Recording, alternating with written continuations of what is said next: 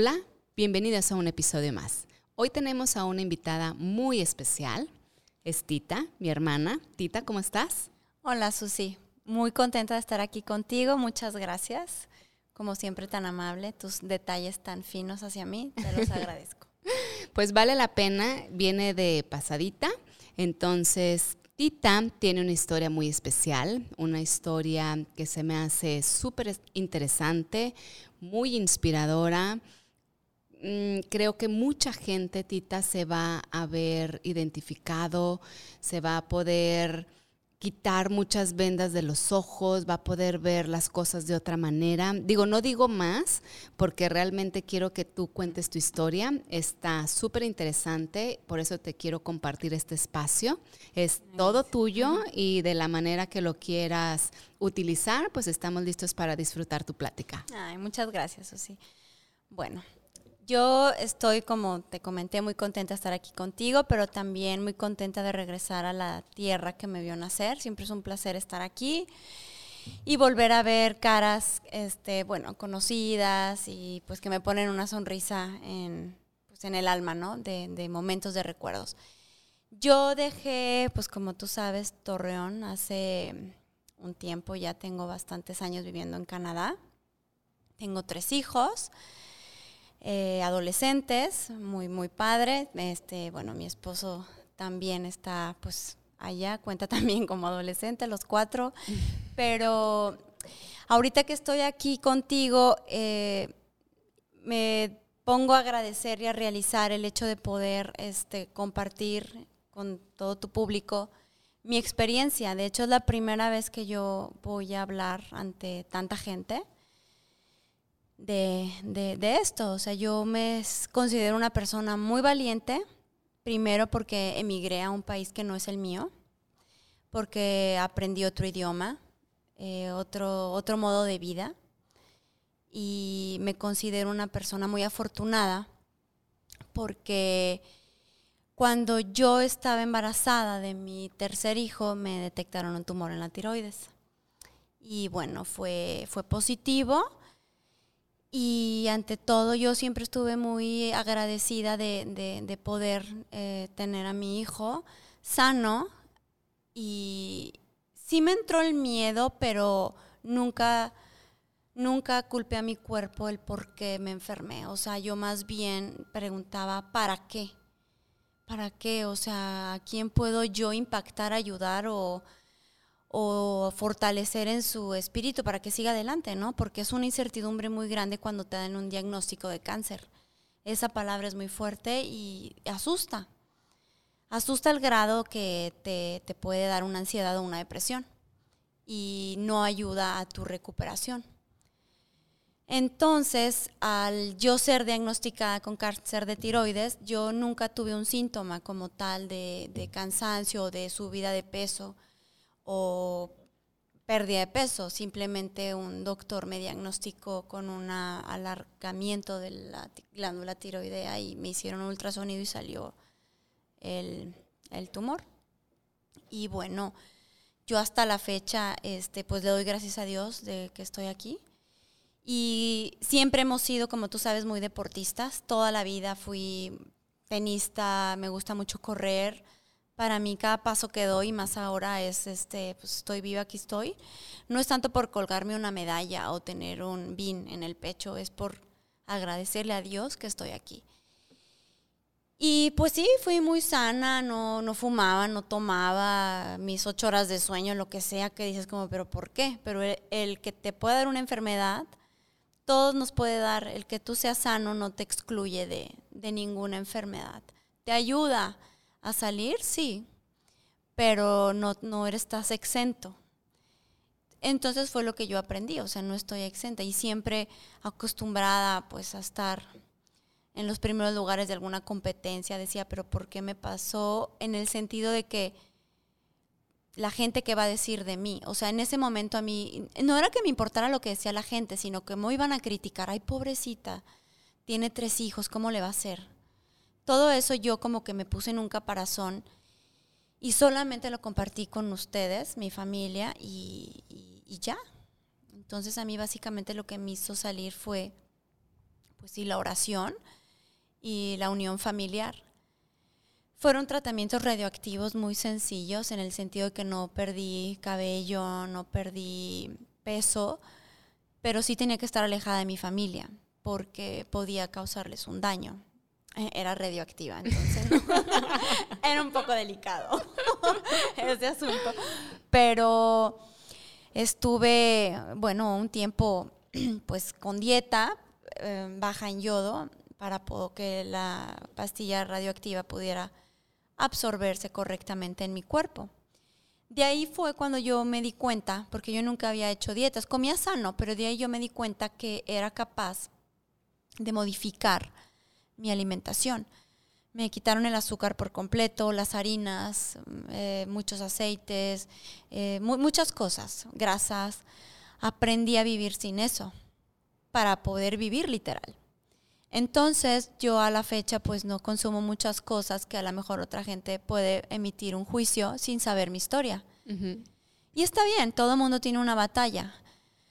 Pero al día de hoy yo también como que se van alineando muchas cosas y le agradezco mucho a Dios que tú estás en mi camino y fuiste una, fuiste una, eres una guía para mí, para el ejercicio, para la comida, para los retos. Y, yo te sigo y te seguiré, como te lo he dicho, eres mi hit y, lo, y lo hago. Y, y me doy cuenta que estando yo en Canadá, pues estoy yo sola, porque pues sí me fue a cuidar mi hermana Katy Tú en ese momento también tenías otra batalla que atender, pero mi mamá pues no podía estar siempre conmigo. Entonces al final esa resiliencia salió. Es una virtud que yo tenía y que desarrollé estando allá sola.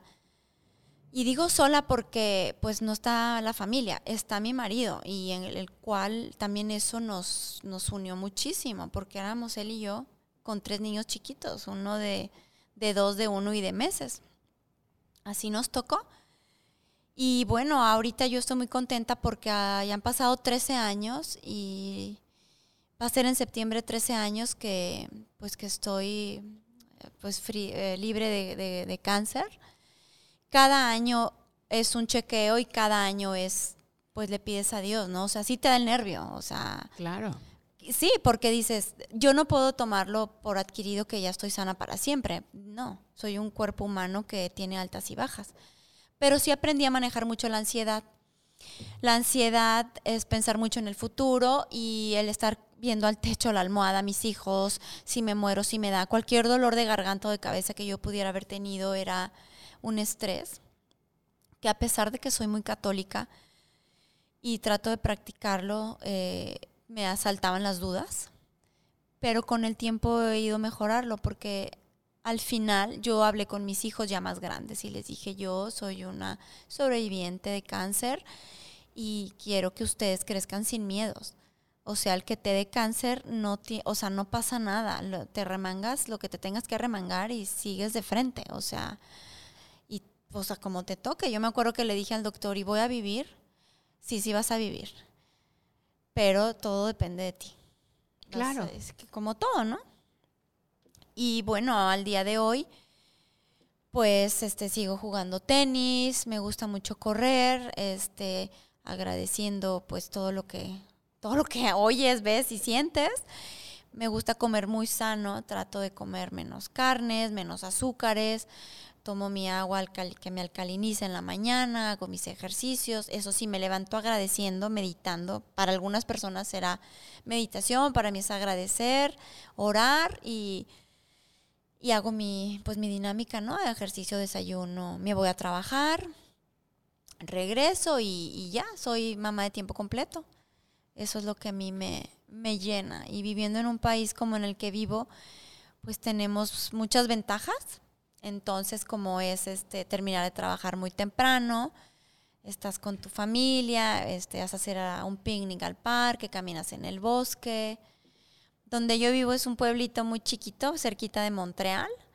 Es un pueblo ecuestre y bueno, pues vemos caballos todos los días. Es terapéutico porque realmente te relaja estar en contacto con la naturaleza te ayuda mucho a ausentarte de tu realidad. ¿Y qué es la realidad? Pues bueno, las, digamos, las cuentas por pagar. Sí, la vida del día a día. La agenda, ¿no? La ansiedad, técnicas de ansiedad que yo aprendí, que algunos pues, profesionales de la salud me los compartieron, es la respiración es básica, porque estoy oyendo mi respiración. Aprendí a respirar, aprendí a disfrutar, aprendí a, aprendí a no juzgar, aprendí a, a ser ecuánime y a rodearme de gente que me sume. Claro. Que me, que me ayude. Eh, yo puedo ayudar, soy, estoy al pie del cañón y todo, pero aprendí a discernir en mi círculo del día al día, laboral, de amistades, familiar. Porque dices, o sea, después de lo que viví, no tengo por qué estar escuchando cosas que manchen pues mi día. El tiempo toma un valor diferente. Claro. Empiezas a ver en calidad, no en cantidad. Empiezas, creo yo, que a tener una perspectiva de vida con sentido.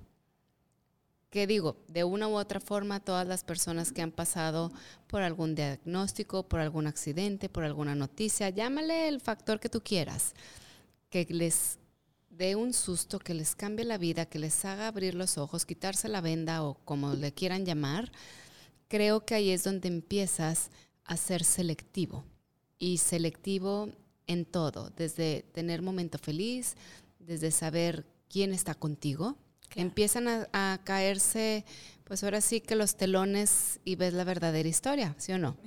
Sí, sí, fue, fue un cernidor, un colador esos momentos. Como en todos, ¿no? La gente, todos cambiamos con la edad, con el tiempo, con situaciones difíciles de batallas, como tú lo has dicho, y te das cuenta realmente quién está pues quién está contigo, ¿no? En las buenas y en las malas. Lógicamente, como tú has dicho, ya te haces tan selectivo que, pues sí, suena un poquito crudo decirlo, pero la realidad es que yo quiero sumar también en tu vida, pero también suma en la mía. O sea, no me traes nada positivo, pues no te necesito. O sea, puedes estar presente, pero no es alguien que a mí me vaya a nutrir, que no me va a aportar, que no me va a sumar y claro, o sea, soy muy empática. Tengo la verdad esa virtud, soy muy empática, me gusta mucho ayudar y yo espero que realmente este testimonio le, le sirva a alguien y si alguien algún día tiene algún miedo, alguna ansiedad, algún cómo sentiste, cómo supiste, que no duden en comunicarse contigo y tú les des mi, mi contacto. Yo con mucho cariño voy, voy a compartir pues todos los detalles, ¿no? Que por tiempo, bueno, ya no los comparto aquí, pero que son muchos, son, es, es, es un tiempo de, de, un proceso muy largo el ser sobreviviente, porque es para toda la vida, eso no se quita. Claro, para allá iba. Si tú pudieras, por decirte, obviamente vamos a tener este choques culturales, ¿no? Ahora sí que más, sobre todo tú que estás en otro país y aparte multicultural, etc., etc. Pero bueno, para los que nos escuchan también aquí en México, ¿Qué consejo les darías en el sentido, y te lo voy a dividir en dos partes? La primera, vámonos por el lado donde, vamos a llamarle, a ponerle la etiqueta negativo, donde tal vez tres tips, vamos a llamarle, donde les pudieras decir, no, no le tengas miedo a esto o arremángate la manga para enfrentar esto. Tres cositas que a tu ojo lo viviste, lo pasaste y en algún momento alguien también a ti te debió de haber ayudado, alguien te escuchó o con alguien te acercaste que te ayudó a, salir de ahí. Y de acá, que otras tres del lado positivo pudieras decir, les recomiendo que seas más paciente, que, o sea, tres cositas de quítate estos miedos y ponte a activarte en este positivo. Tres, híjole, podría nombrar diez, pero voy a decir tres. El primero es perdonarte tu cuerpo, amarte a tu cuerpo. O sea, el que te haya dado una enfermedad no es porque tú lo pediste, te tocó. Y no vas a preguntar, ¿por qué yo? O sea, el, perdonarte a ti en el sentido de que, bueno, ya me dio, ¿cómo le voy a hacer? Tener paciencia, porque la cabeza va más rápido que el cuerpo. Entonces el primero yo lo diría como, pues, amor propio. O sea, amate con todo y, tu cáncer, tu espinilla, tu dolor de espalda, con lo que el achaque que tengas, ámate a ti. Siempre. Como, como venga la etiqueta. Y el dos, aviéntate, o sea, con todo y miedo y hazlo. Hazlo. O sea, que el miedo no te detenga. Porque el miedo trabaja de una manera muy peculiar en el cerebro que empieza a segregar esa hormona e inhibe las demás ya dejas de segregar tu serotonina, todas esas hormonas que te ponen feliz o activo, las apaga. Y el miedo llega a ocupar todo. Es como la película del Dark Side. O sea, realmente sí es cierto. Sería eso, aún y con miedo hazlo. Y el tercero sería, no dejes nada para después. O sea, viste ese vestido, póntelo. No importa que vayas a Kibil, la farmacia, Guadalajara, lo que quieras. Ve, hazlo. O sea, vete al súper linda Salte a tomar un té sola, no importa que estés sola. Haz cosas que a ti te pongan feliz, que te pongan una sonrisa en la cara, sola o acompañada. Porque yo descubrí que el irme a tomar un café, un té y el leer un libro en una banca, en un café sola, también aprendí a disfrutar de mí. Y no que digan, ay, pobrecita, está sola. No, estoy en un lugar lleno de gente, pero estoy disfrutándome. Me amo como esté flaca, gorda, llenita, lo que sea, estoy viva, le doy gracias a Dios porque uno nunca sabe qué, enfermedad puedas tener. Hay muchos medicamentos que el efecto secundario es que te pones infladita. Yo lo viví y, y, la gente, ay, a mí me llegó a pasar en ciertas ocasiones que llegué a venir otra vez a mi, a mi casa, la comarca lagunera, y, ay, ¿qué te pasó? Este, si estabas muy delgadita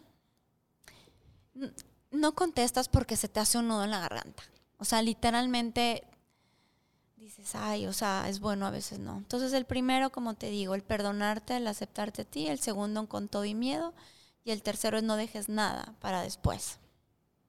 Son perfectos porque realmente aplican para todo en la vida. Aplican desde, llámale el escenario que estamos eh, tocando ahorita, que puede ser una enfermedad, un accidente, llámale algo que te guste, llámale un negocio que quieras empezar, llámale es go for it, o sea, es ve por lo que quieres y lúchale. O sea, realmente parte principal o un pilar bien importante es que debemos de aceptar y tomar responsabilidad de que al final del día todas las acciones que tomamos, todas las decisiones van a repercutir en nuestra vida. Y vamos a llevarlo por decirte en mi lado, en la vida fitness, donde dices, ahorita que acá, bueno, seguimos en la pandemia, este, quise ser un tiempo para, tal vez decidías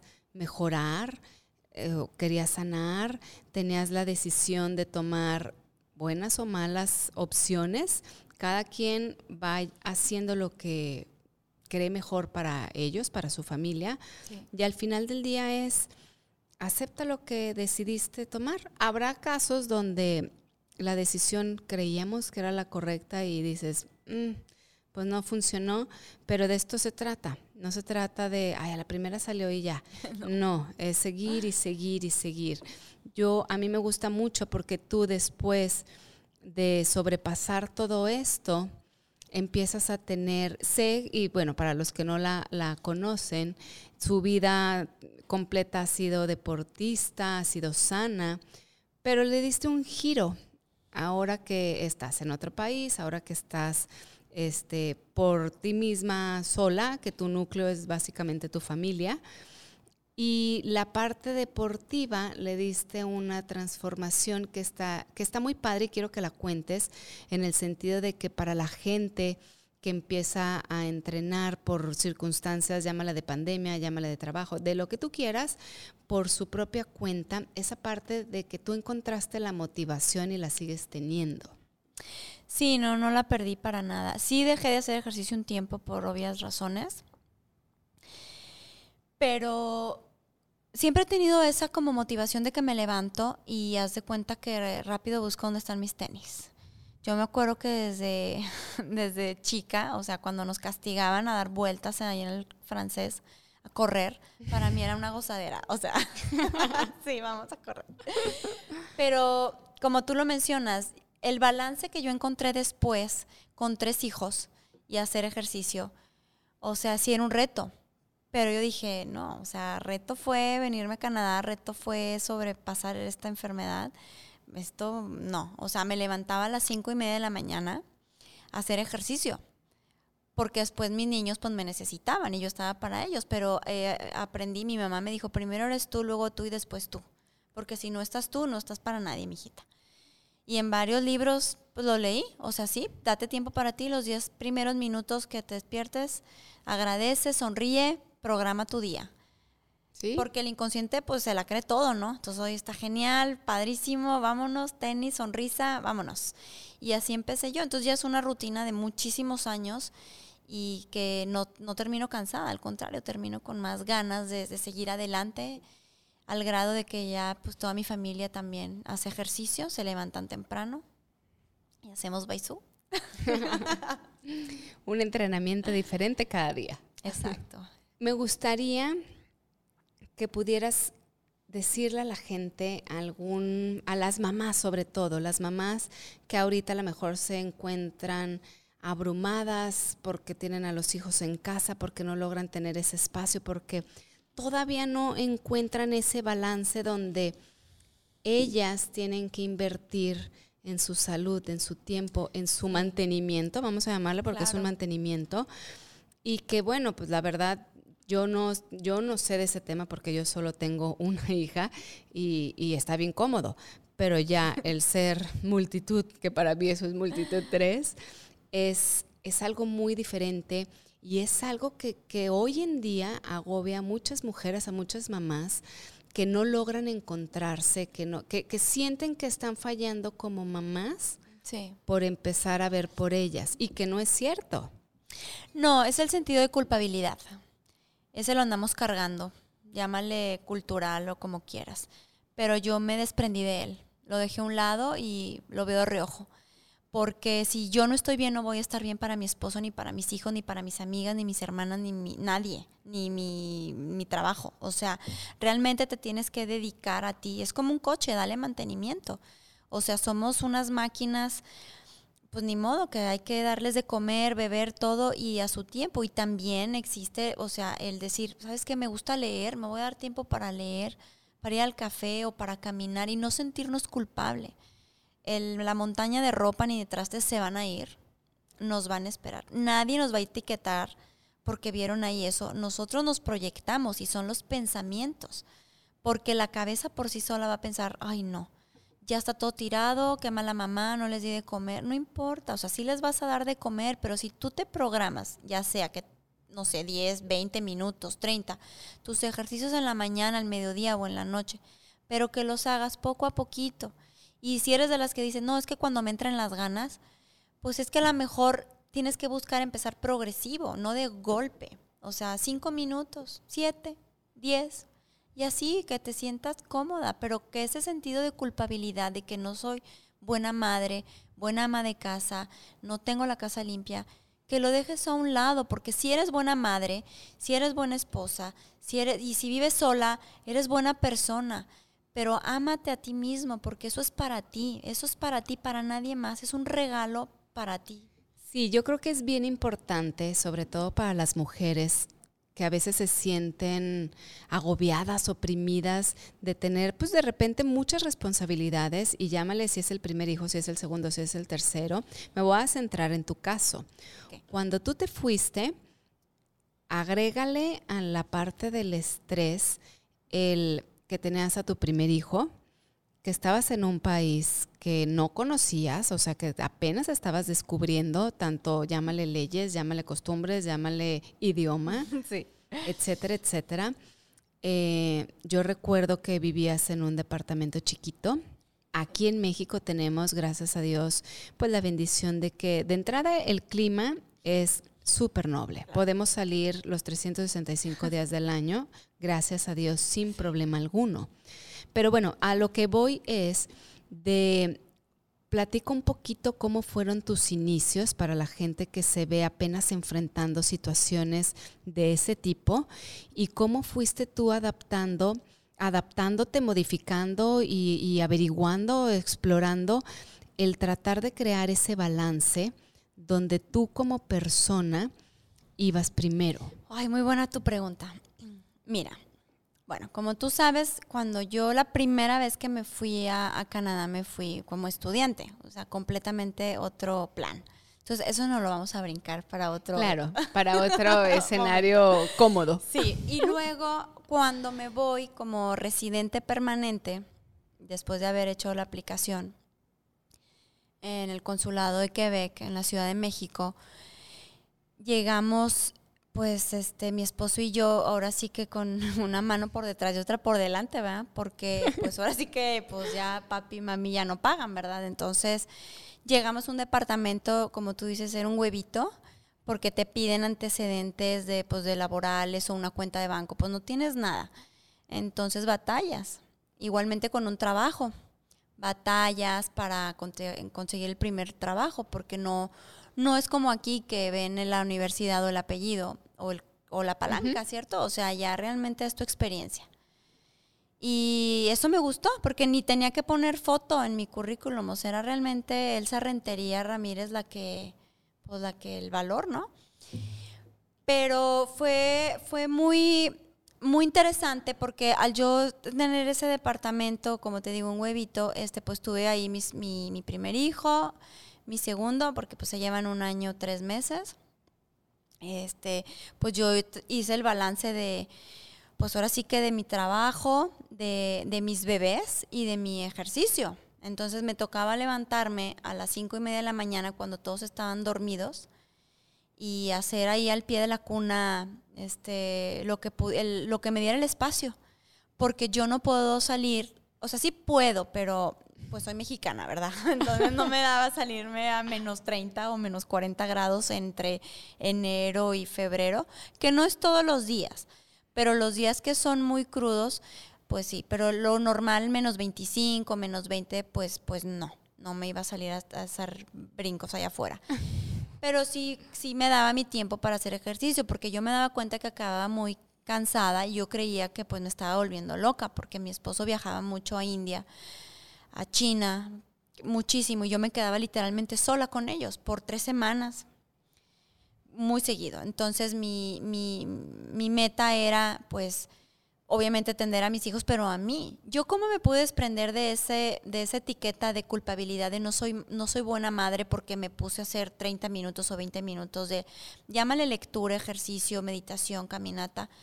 Tuve que luchar con muchos tabús que yo llevaba de México qué, crudo decirlo, pero, o sea, el que la casa esté rechinando de limpio y, los hijos así perfectos que la gente quiere ver y que, pues no, o sea, en mi vida y en las de muchas no existe. O sea, tienes que realmente aceptarte como te tocó. O sea, a mí me tocó vivir en literalmente un departamento de dos cuartos, un baño, una sala, comedor y cocina. O sea, era chiquito y yo buscaba un espacio para hacer ejercicio. Los kilos de ropa, mi mamá me dijo, mijita, no se va a ir el tiradero, ni los trastes, te van a esperar. Entonces tú, bien lista, primero tú y luego tu familia, porque vas a estar bien, entera. Y eso lo entendí, pero me cayó el 20 cuando me diagnosticaron, que dije, claro, porque todo quería perfecto. O sea, yo era de las que allá, bueno, suena chistoso, pero pues no había el recogedor ni la escoba. O sea, existe una aspiradora gigante. y yo, eh, y todas esas cosas, yo decía, bueno, es que en mi casa todos los días, todos los días limpiaban el baño y trapeaban y aspiraban. Pues claro, o sea, mi querida Lupe estaba de diario pero allá era la querida Tita, entonces pues se estaba desgastando.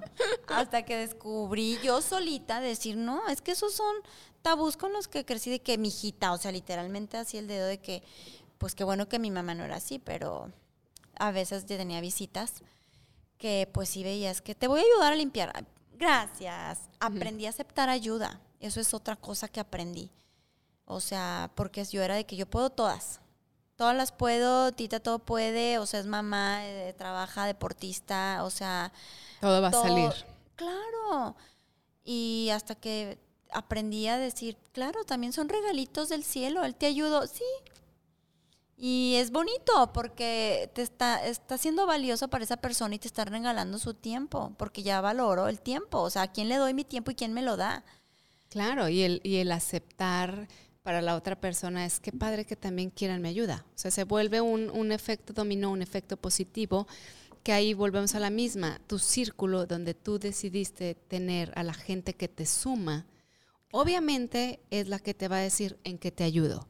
Es la gente que el día que salgas de viaje o se te poncha la llanta y le digas, es que mi perro no sé, no, yo voy. Exacto. Yo estoy, yo voy, yo te ayudo, yo, yo me doy.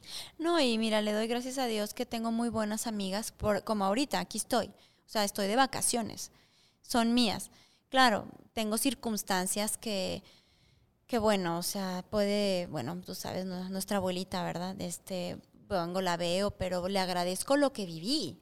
O sea, no estoy así con el Kleenex. O sea, gracias, Abue, por los taquitos de carne tan deliciosos. la receta. Claro, los paseos en el parque. O sea, recuerdas todo eso. Y como me dice mi esposo, o sea, disfruta cada momento. Hazlo único. Esos son los, esos son los momentos que te van a poner una sonrisa en tu cara cuando ya no estén esas personas. Claro. Pues mira, a mí me ha encantado muchísimo toda tu historia. Yo quería este, número uno, porque eres mi hermana, quería invitarte. Es así como que para mí, wow, tener a, alguien que quiero mucho. Y este, y muy importante, sobre todo, el que vieran que no que no tienes que ser una eminencia, que no tiene que ser algo súper wow o las credenciales extravagantes. Yo quería que, sea, que fuera alguien tan real, tú, yo, eh, quien quiera que conozcamos, que digas, ella pudo vencer estas cosas, ella pudo lograr administrar su tiempo, ella pudo hacer cosas comunes y corrientes, vamos a llamarle ordinarias, las pudo hacer extraordinarias. Y quiero llevar esa magia, ese, esa inspiración a miles y miles de, nos centramos un poquito en mujeres, pero también en hombres, en hombres que sepan que se pueden salir a trabajar, que se vale estar cansado, que se vale llegar y decir, ayúdame este, con X o Y, pero que al final del día todos somos seres humanos, todos somos normales y al, y al mismo tiempo todos tenemos esos superpoderes que depende de uno sacarlos a relucir. Claro, es como los talentos, todos los tenemos es este las circunstancias de la vida. O sea, yo la verdad te admiro mucho porque digo, wow, o sea, eres una entrepanoja, o sea, una empresaria. O sea, manejas, o sea, todo. sí, la verdad, o sea, y de alguna manera también un poquito de psicología porque pues todas las personas que vienen aquí a, a pues tus alumnas, pues también la parte mental, tienes que entrar por la parte mental, o sea, es un trabajo también muy neurológico para poder todo empieza por la mente, o sea, la mente es súper poderosa.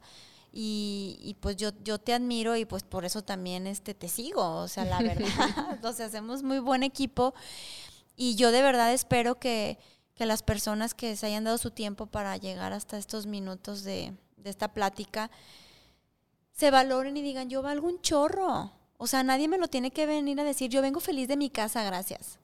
O sea, yo me, yo, yo me me nutro.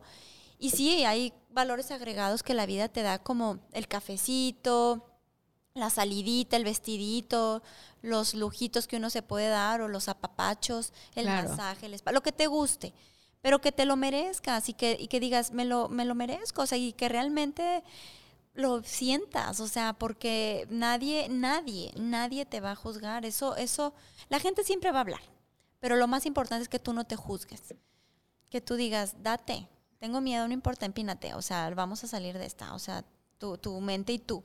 Yo me acuerdo cuando allá en Canadá, pues a mí no sé por qué me gustaba el francés desde antes. Y me metí a estudiar cocina y el chef hablaba francés, pero yo veía lo que hacía. Y después dije, el francés, qué padrísimo. Y por algas o mangas llegué a Montreal. Este, mi mamá me dijo, mira, aquí hablan los dos idiomas, ahí estaré bien suave. Y yo, pues sí, cierto, vámonos. Yo me acuerdo que cuando me dejaron en el aeropuerto, dije, órale, ahora sí estoy bien sola. Pero me gustó. Lo probé y me gustó. Y vi la diferencia de México y Canadá y amo a México. Tiene muchas, muchas, muchas cosas muy bonitas. Pero pues Canadá también. O sea, tengo a los dos países en mi mano. México tiene el clima Canadá tiene todas las cuatro estaciones que dices, pues las voy a vivir. Claro, es como a mí me encanta decir el dicho de si te da miedo y te emociona al mismo tiempo, adelante, ve por él. Claro, y aunque te, como dicen, aunque te mueras de miedo también, digo, a mí cuando, no nada más cuando me diagnosticaron, o sea, cuando llegas allá sin trabajo, que ves que tus ahorros empiezan a reducir porque no tienes un ingreso. Cuando empiezas a tener hijos, el primero, ¿cómo va a ser? ¿Cómo va a salir esto? Pues todo sale, o sea, es, es cuestión de que tú solito digas, sí puedo. Y ya, o sea, que te dejes querer. Ay, pues mil gracias. Realmente créeme que esto le va a servir a muchísima gente, vas a inspirar, vas a ayudar, vas a motivar, vas a tener un efecto positivo. Espero que a muchas, muchas, muchas personas compartan este video, compartan la plática. Aquí les vamos a dejar los datos de Tita por si le quieren escribir, por si se quieren sentir acompañados en sea cual sea la situación que tengas, platicar con alguien, aunque no lo conozcas, ayuda muchísimo. Alguien te va a escuchar y con mucho gusto somos somos una red de apoyo. Este, Tita, mil gracias, te agradezco muchísimo la invitación. Gracias, Susi. Un honor para mí estar aquí contigo y como sabes te quiero mucho, eres mi hit y siempre te voy a seguir. Yo también te quiero. y bueno, nos vemos en el siguiente episodio. Gracias por seguirnos.